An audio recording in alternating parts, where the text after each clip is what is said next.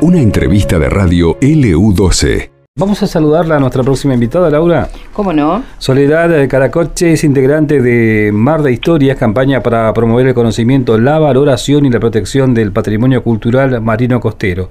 Es el título que nos marca la productora, ¿no? En el marco del Día Nacional del Patrimonio Cultural y Natural que va a ser el 8 de octubre. Eh, y sobre este tema vamos a hablar con ella, por supuesto. Hola Soledad, ¿cómo estás? buen mediodía para vos, Laura y Carlos aquí en LU12. Hola, buenos días Carlos y Laura, muchas gracias por comunicarse y muy buenos días para la audiencia. Gracias. Eh, Soledad, contanos de qué se trata esta campaña para proteger el mar argentino, que sabemos que ustedes vienen trabajando en esta eh, protección del mar desde hace mucho tiempo.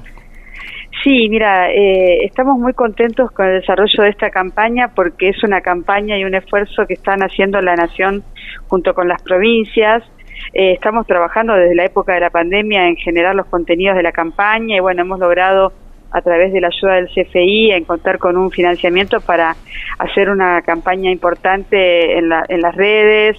Eh, tenemos eh, también página página web que ya ya pasó el el, el w es el mardehistorias.com.ar donde van a la, audiencia puede encontrar un montón de información, documentos, videos, eh, bueno, qué cosas se pueden hacer para ayudar y colaborar con el patrimonio subacuático.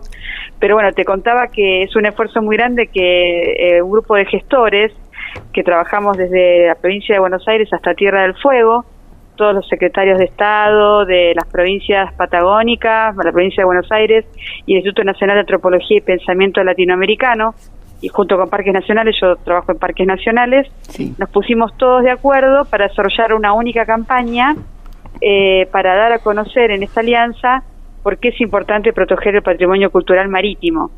Y, y, aprovecho este momento para, para ampliar un poquito el concepto de patrimonio cultural marítimo, que fue un concepto que fuimos trabajando en conjunto porque se refiere no solamente al patrimonio que está en la tierra, cerca de las costas, sino también al que está en el intermareal y al que está bajo el agua, ¿no? Entonces, con este concepto de patrimonio cultural marítimo, eh, marino costero, como ustedes dijeron también, queremos hablar de todo ese gran patrimonio que está unido a la historia de las poblaciones humanas que se han vinculado con el mar desde miles de años atrás hasta hoy. En nuestras comunidades, bueno, ustedes están en Río Gallegos, así que también estamos unidos al mar, a las rías y vamos desarrollando nuestra vida a lo largo del tiempo, van cambiando nuestras formas de relacionarnos con, con el mar, pero vamos dejando vestigios y pasos de cómo ha sido nuestra relación a lo largo del tiempo con el mar, ¿no? Las historias, porque hablar de historias de las costas, eh, principalmente patagónicas, ¿no? Aquí, por ejemplo, siempre estamos evocando la llegada de, los conquistadores de Hernando de Magallanes aquí a Puerto San Julián, donde se hizo la primera misa eh, en su momento, ¿no? Y fíjate vos, eh, imagino la cantidad de, que se puede sumar, ¿no es cierto?, a este bagaje histórico que tiene una Argentina con tanto recurso costero. Sí, vos sabés que Patagonia es un, es un lugar porque se fueron buscando las rutas de navegación, pero mucho antes hacia el Pacífico, y por eso están los grandes exploradores de, como vos estás diciendo, eh, Magallanes fue uno de muchos, pero antes, mucho antes de ese momento, los últimos 7.000 años por lo menos, eh, todos los pueblos que vivieron eh, en las costas de Patagonia, pueblos originarios, eh, establecieron un vínculo muy importante con el mar en cuanto a, la forma de, explotación de los recursos marítimos, que finalmente después fueron las mismas causas por las cuales se dieron la llegada también de, europeos buscando explotar esos mismos recursos, ¿no? En el siglo XVIII, en el siglo XIX, los lobos marinos, eh, las colonias de pingüinos, eh, los cormoranes, bueno, to todos esa, esa cantidad de recursos que eran necesarios para la vida, lo han sido para desde, hace miles de años para los pueblos eh, originarios también, y también para las comunidades que después se asentaron en el mar, que cerca del mar, que desarrollaron técnicas de navegación. En el caso de Patagonia, nosotros tenemos las técnicas de navegación tempranas, eh, anteriores a la, expansión europea, en, el canal de Beagle, eh, que bueno, todo el mundo sabe que estuvieron los pueblos canoeros eh, circundando los mares del sur. Luego vinieron eh, otros eh, con, con mucha tecnología de, de navegación distinta, que es lo, apasionante también de esta, de esta historia de, que Mar de Historias puede contar, de las diferentes eh, formas y muchos de esos barcos están naufragados en nuestras costas, algunos están en los intermareales, algunos son fragmentos y la verdad es que la tecnología de la navegación varió mucho desde el siglo XVI, XVII al siglo XX. Entonces, eh, la verdad es que las costas tienen una, una, una gran capital para aprender cómo fue la forma de navegar, cómo fueron estas tecnologías de navegación, para, quiénes iban buscando qué, porque una cosa son los viajeros, los exploradores, después están estos grupos que yo comentaba, que ya en la expansión europea se asentaban en nuestras costas para explotar recursos también marinos, eh, bueno, y, y, y, las dificultades de la, de la costa patagónica para navegar, que en muchos casos llevó a, a, naufragios importantes, como fue en su momento de la importancia, de, no sé, a, finales estoy pensando en cosas que yo he, ido mucho por Santa Cruz, eh, los cuentos de, de, Luis Piedrabuena rescatando gente, bueno, eh, ustedes tienen el Museo Brusowski, que es increíble, sobre lo que fue mm, la Swift y, y, el hundimiento de la Swift, bueno, como que, eh, y si fuéramos lugar por lugar de Santa Cruz, bueno, eh, hablaste de San Julián, eh, no es solamente los barcos, sino también toda la tecnología que se desarrolló para poder eh, dar más seguridad a los navegantes. Entonces, dentro de este de este proyecto y la campaña también entran otro tipo de sitios que no son solamente barcos, sino también eh, todos los faros, todos los eh, las enfilaciones, que bueno, eh, por ejemplo, hace muy poco estamos por hacer un programa que ya les vamos a comentar, un, un programa para, para cómo fueron poniendo en valor los faros ahí en San Julián, entre el municipio y parques, vamos a hacer algún vivo de Instagram dentro del marco de la campaña, eh, ya hicimos un Instagram con la gente del Parque Maquenque y Cristian Murray del Instituto Nacional de Antropología que fue contando un poco qué pasó en la, en la ría de Deseado. de a poquito vamos armando eh, algunos vivos, tenemos videos, vamos a, poner más videos todavía eh, dentro de la campaña para, para ir charlando de la importancia de estas cosas que te voy comentando que tienen que ver con la diversidad de la historia, ¿no? Marítima, ¿no? Eh, estas ayudas a la navegación, las artes de pesca, que así como hoy tenemos artes de pesca, también hay estructuras de pesca muy antiguas, unidas también a pueblos indígenas que también están en las costas.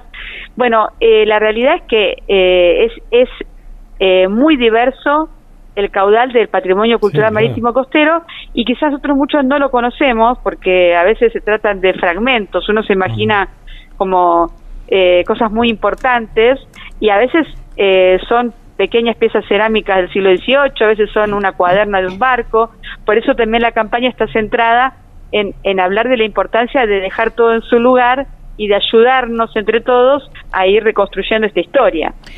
Eh, Soledad, eh, en la Argentina tenemos un poco más de 6.000 kilómetros de costa. ¿Esta campaña es para toda la costa de la Argentina? Exactamente, para toda la costa marítima del, del, litoral eh, atlántico.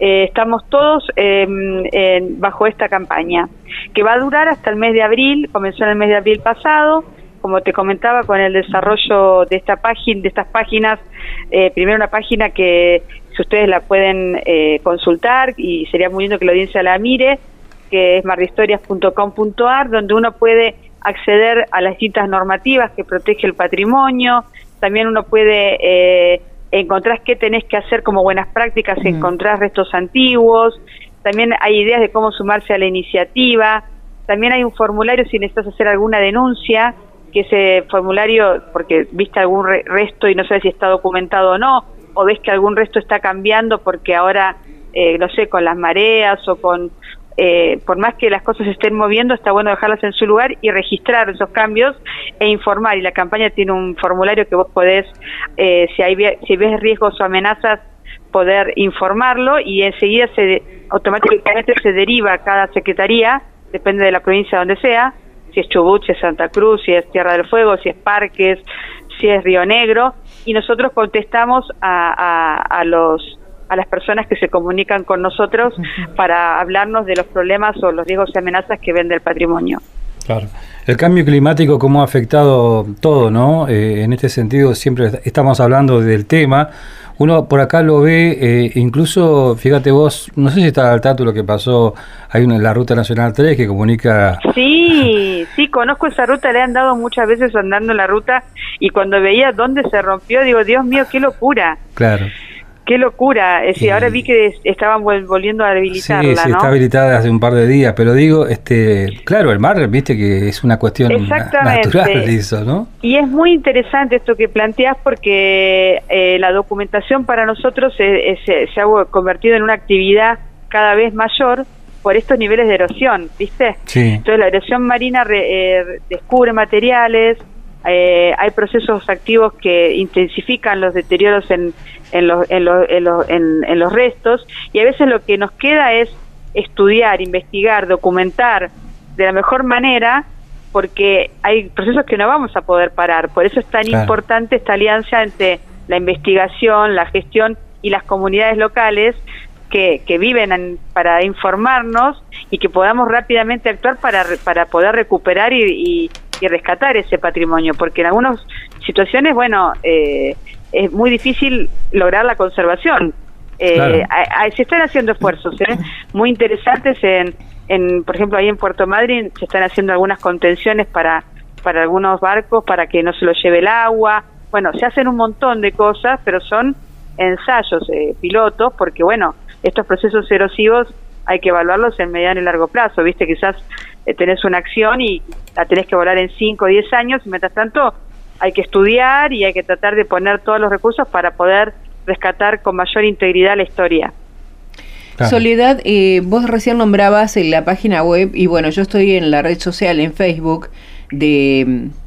Eh, También es Mar de Historia. Mar de Historia Argentina. Eh, Sí, sí, sí, no sé si ahora yo estoy justo con el teléfono, pero pero sí, me parece que es Mar de Historias, ¿estás ahí para poder verlo? Sí, Argentina. Pero si pones Mar Argentina, sí. Eh, También ahí tenemos en el Instagram, que es lo que le estaba comentando, vamos publicando todo el tiempo, eh, vamos publicando cosas que también ayudan a estar en las redes y también tenemos el Facebook. Claro, estamos como y lo que yo veía acá es las pautas para quienes encuentran algo, cosas que no deben hacer. A mí me gustaría que le digas algunas a la gente porque, eh, por ejemplo, sacar una foto y subirlo a la red social es lo primero que hace uno cuando encuentra algo. Ahí nosotros lo que tenemos con el tema ese, eh, tenemos algunos, eh, nos parece linda esa idea, pero el problema es que si esa foto llega a personas que no cuidan, lo que puede llevar la foto es que la gente vaya y se lleve las cosas. Y de esto tenemos bastante con documentación, ¿viste? Ahí eh, hay muchas experiencias de, de, de, de, patrimonios muy importantes que, que cada uno se llevó como si fuera un pedacito a su casa claro. y finalmente no nos quedó nada, ni para disfrutarlo, para hacer una visita guiada, para poder estudiarlo, para poder darle una integridad entonces nosotros ahí, esa que vos justo marcaste, les decimos que sí, que saquen la foto, que registren la ubicación, pero pero antes de subirla a la red, eh, mandala, por, mandala al, al, formulario que está en la página. Y ahí vamos a ver si ese, si ese dice avisar del hallazgo, dice la página, y haces un clic y dice este formulario. Entonces de esa manera, con esa foto que, y la ubicación, nosotros podemos saber si ese ya está documentado, si está dentro de un plan de manejo, si, tiene visitas guiadas, si está autoguiado. Bueno, otra cosa que estamos haciendo con la campaña, que tratamos tratando de ver si de acá a fin de año podemos eh, poner mayor cartelería, queremos desarrollar algunos códigos QR. Bueno, estamos intentando como eh, sobre algunos lugares que son más sensibles, avanzar con otras, aparte de con las redes, con otros señalamientos para que eh, en caso de que te encuentres con esos hallazgos que ya son conocidos, sepas cómo comportarte. Pero bueno, muy importante es la comunicación y la información de los hallazgos, no a la red, sino primero a los gestores, que son los que te van a poder orientar en cómo podemos seguir, porque por ahí la persona que saca la foto es alguien que vive en una comunidad tan pequeña como Puerto Santa Cruz y con el museo local y con el Parque Monteleón y con la Secretaría pueden hacer algún plancito para trabajar el tema, eh, como se ha hecho en el pasado, o si viven en Puerto Deseado, rápidamente con el Museo Brosowski se puede organizar algo y con la gente también de ahí de parques o de los museos, como que la idea de la campaña es unir a, la gente que vive en la ciudad o en los pueblos chiquitos con los gestores del patrimonio cultural y con los investigadores para poner en valor el patrimonio en todo sentido, ¿no? Desde la investigación, la documentación y también desde el disfrute de cómo ir armando estas visitas de manera ordenada para que nada se pierda. Bueno, y hace un ratito mencionabas a el Museo Mario Brosowski allí. Eh, algunas piezas quedaron, quedan, se exhiben, ¿no? De lo que fue la corbeta Swift en su momento, una historia eh, muy conocida en la Patagonia, ¿no? ¿Y a qué voy con esto? de Esto que resulta eh, apasionante por un lado, no sé si lanzarse a la aventura, pero ¿por qué se da este fenómeno de, de, bueno, empresas, incluso lógicamente contando con el recurso que necesario, ¿no? de rescatar, eh, eh, bueno, a través de lo que ha sido naufragio de distintas embarcaciones, eh, buscar lo que ha quedado, ¿no? Eso que en muchos casos es bastante complicado hacerlo.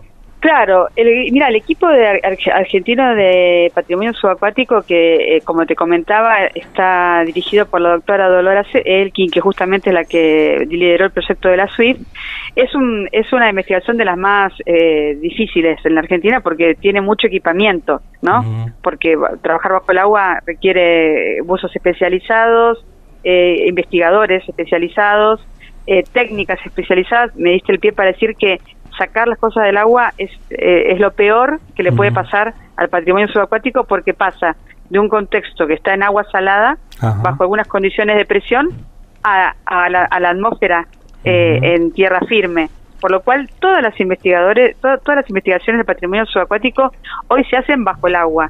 Es decir, solamente para que ustedes puedan disfrutar de esas piezas que están en el Museo Brosowski, hubo que hacerle muchísimos tratamientos de conservación de desalinización y de despresurización para que puedan estar en tierra.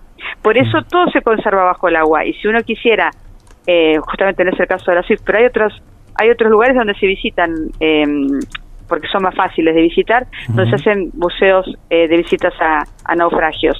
Eh, muchos pasan en Chubut.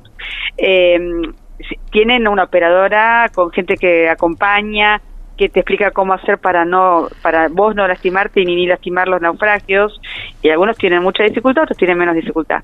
Pero la, la, la cosa importante que te quería comentar con eso es que es, es real. Son muy pocos los grupos que están trabajando eh, porque requiere muchísima técnica y muchísimos recursos humanos no aunque ahora cada vez hay más tecnología. También hay una este último tiempo se han desarrollado a través de los sonares y hay más eh, tecnología para poder abordar estos registros. Por eso también hay que tener más cuidado también, porque por ahí eh, uno empieza a encontrar más cosas, pero después no tenemos la misma, no tenemos todos esos recursos ni humanos ni económicos para estudiar todo lo que aparece. Claro. Por eso la conservación es una forma importante también. Es decir, conservar en ese lugar porque podemos tener tiempo, no sé, en 20 años para seguir estudiándolo, en la medida que lo cuidemos y, hay, y hay sitios que se conservan muy bien, como la, la corbeta Swift, está muy bien conservada. Es decir, eso es, eso es eh, realmente eh, una, eh, yo no sé cómo decirlo, pero es un orgullo para la gente de Puerto Deseado, ¿no? Que son los custodios y los anfitriones, por ejemplo, de ese lugar. Entonces, y, lo, y lo cuidan muy bien. Y así, a lo largo de la, de la, de la, de la costa, sabes que se están trabajando con muchos sitios arqueológicos. También hay proyectos grandes en, en, en Puerto en, Puerto Madryn. Eh, hay cosas que se están haciendo eh, también a nivel costero. Con eh, hay un, programa ahora con el tema de mejorar todo el tema de lo que es los balizamientos para ponerlos en valor. se están estudiando los corrales de pesca. Hay muchos grupos de investigación, por lo menos tres, y estudiando los corrales de pescas indígenas a lo largo de la costa patagónica, tanto en el norte, en, en Río en Río Negro como en Tierra del Fuego. Es decir, se están avanzando en diferentes líneas y las cosas se van a se van se van dando a conocer y se van eh, se van eh, comprendiendo más, ¿no? Y eso nos permite también eh, comprender más cómo estamos hoy en relación a, a, estos patrimonios, ¿no? Yo pensaba también para la Patagonia el último tiempo antes que llegaran las rutas. Vos justo hablaste, hablabas de las rutas cuando antes todo era por los barcos, ¿no? Cómo se proveían cómo se abastecían las ciudades eran por los barcos. Y para nosotros fue fundamental, gallego por, por eso, los puertos, imagínate la importancia de los puertos y cómo cómo nosotros cuidamos nuestros puertos, cómo cuidamos eh, esos lugares que, que a los que llegaron muchos de los abuelos de la gente que vive eh, en la costa patagónica y que esperaban los barcos para poder este, recibir sus sus, su, abastecimiento o, sacaban el comercio de la ganadería. Por eso digo, cambió mucho, es decir, para entender la historia de Patagonia, entender eh, la relación con el mar es muy importante.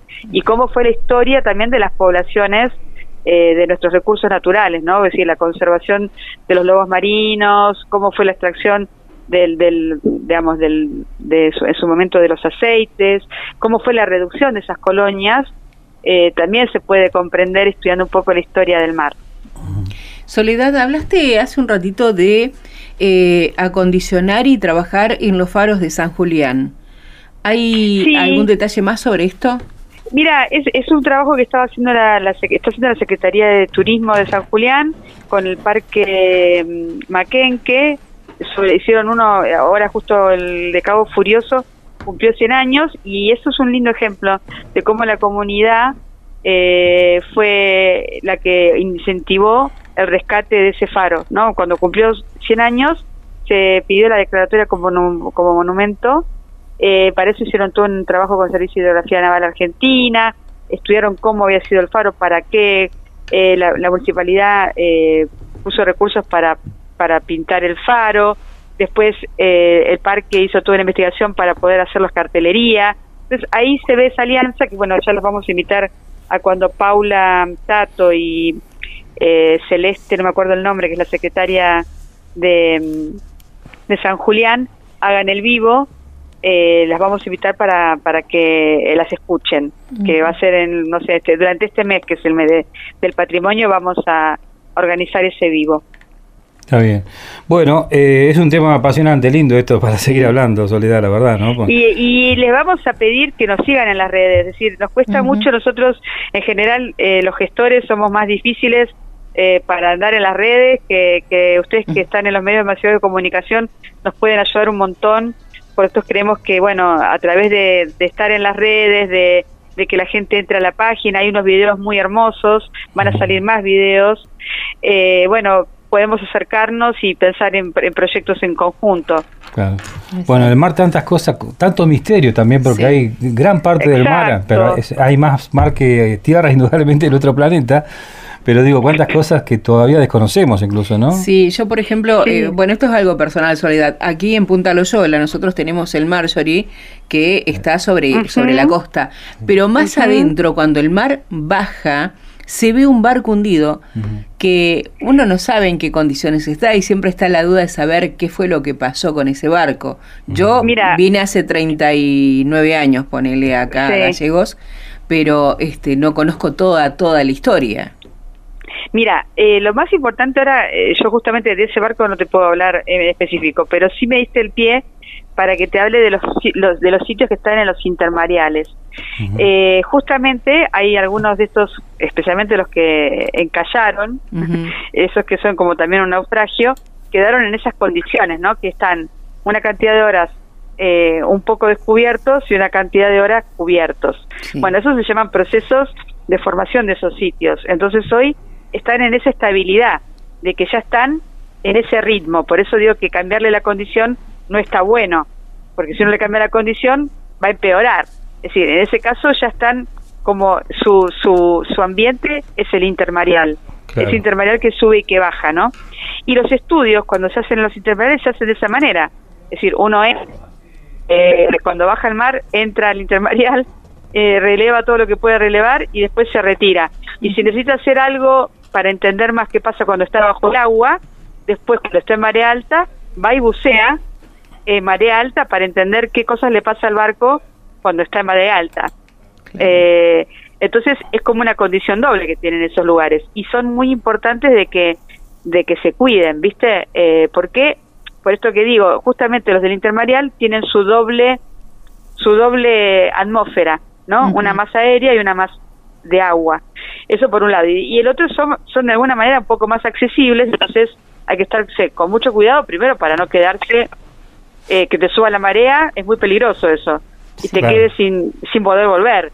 Por eso para nosotros es muy importante esto que yo comento de los planes, de los planes de, de, manejo de los sitios, por ejemplo, eh, en Playa Paraná, eh, todos habrán escuchado hablar del Kaiser, es un es un es un lugar de buceo como una escuela casi de buceo que hay en Madrid y ahí la gente aprende mucho y ese barco también queda por momentos cubierto y por, momentos descubiertos, pero está muy bien cuidado con la, con la cartelería, cuándo podés, cómo podés acceder, qué tenés que cuidar, es decir, hay como unas buenas prácticas para el buceo y buenas prácticas para la visita de estos sitios que están como en un intermarial, ¿no? Que tienen accesibilidad de muchas maneras, pero con muchos recaudos, porque están en un ambiente cambiante.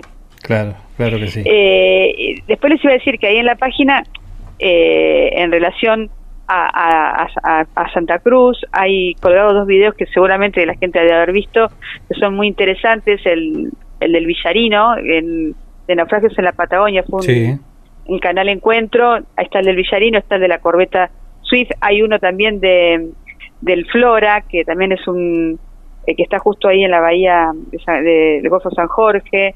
Eh, y después de más al, más al norte está lo de la goleta Ema, bueno, como que hay, hay bastantes eh, datos de si uno quiere acercarse y entender un poco, también hay un, capítulo del patrimonio sumergido, como que pueden, pueden acceder eh, a ver esto que a veces está bajo el agua y es difícil si no llegar, ¿no? Si uno no es buzo, a veces no puede acceder a, ver ese patrimonio, por eso es tan importante el rol que tienen estos videos como medios de comunicación y que tienen los museos también.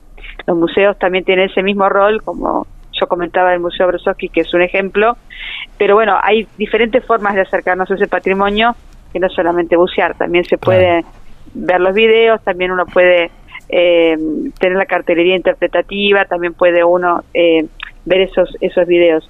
Y básicamente para mí también me parece importante que esta campaña del Mar de Historias nos, nos haga pensar cómo estamos viviendo hoy en el presente, ¿no?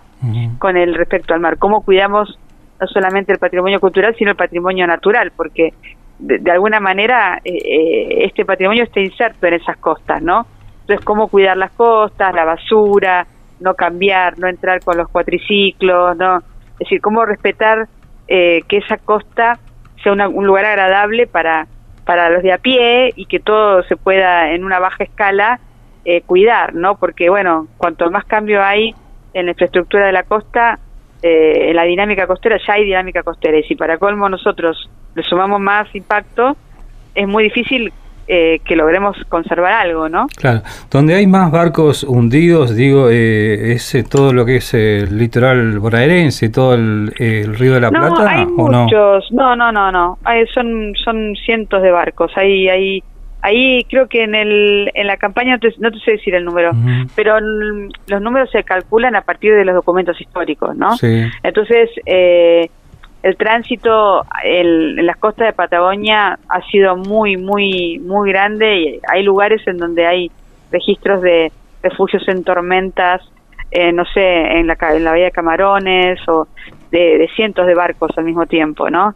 Entonces, eh, bueno, y como decís vos, hay muchos que tenemos registro a través de fuentes históricas que pasaron por las costas, pero no sabemos cuántos finalmente, de todos esos, cuántos algunos están documentados que se han hundido y otros no. Claro. ¿no? Pero me gustaría que también siempre lleva a la historia de los barcos, ¿viste? Nos va llevando siempre a que hablamos de los naufragios. Pero me gustaría, antes de terminar la nota, eh, que esta idea de la, de la idea de la historia, de la historia de miles de años, ¿no? De pensar el mar y de, y de pensar el patrimonio cultural marino costero desde esos pequeños concheros eh, que le decimos nosotros los arqueólogos, que son los lugares donde están los restos de los pueblos eh, originarios que también se vincularon con el mar y, se relacionaron con los lobos marinos, pensar en los, viajeros y los naufragios, pensar en los balizamientos, pensar en, los, las artes de pesca, en los corrales, pensar pensarnos nosotros hoy en el mar y cómo qué huella dejamos en el mar, cuál es nuestra basura, porque estas historias son también historias de las basuras de otros, ¿no? Que fueron dejando los otros, pero también cómo equiparon esos espacios. Por eso hablaba de, de nuestro equipamiento, ¿no? Es decir, equipar el espacio, poner un faro, hacer un puerto, eh, poner un corral de pesca. Es decir, vos sabés que, vos sabés con, que acá con qué cuidado, con qué cuidado nos, acá en el sur, quería comentar que acá en el sur eh, nosotros extrañamos mucho el pescador artesanal, ¿viste? Que prácticamente hoy por hoy no existen. En algún momento las pescaderías de acá de la ciudad, de, las distintas localidades, bueno, éramos pescado fresco prácticamente todo, todos los días. Hoy por hoy no existe eso. Hoy tenemos que ir al supermercado, los chicos no saben ni dónde viene lo que comen. Y, bueno, también eso se ha ido perdiendo con el tiempo. Eh, creo que no solamente acá, ¿viste? Es interesante, una de las cosas que se están haciendo también es trabajar con, con, marisqueadores, con pulperos, con, eh, con, bueno, con pescadores para recuperar la historia de, la pesca artesanal, ¿no? Y que ellos saben mucho sobre cómo está cambiando el mar. Y la idea es que, bueno, hay grupos de investigación que trabajan con ellos trabajan con los pescadores, con los, pulpe, con los pulperos, con los marisqueadores y, también ellos nos han informado muchas veces del patrimonio cultural subacuático, porque ellos buceando o estando en la costa se han encontrado con esos restos y, los han cuidado. Entonces mm. también está bueno eso que comentaba de cómo, bueno, los que vamos andando en el mar, cómo nos vamos vinculando y cómo vamos aprendiendo unos de otros los conocimientos que tenemos, ¿no? Claro.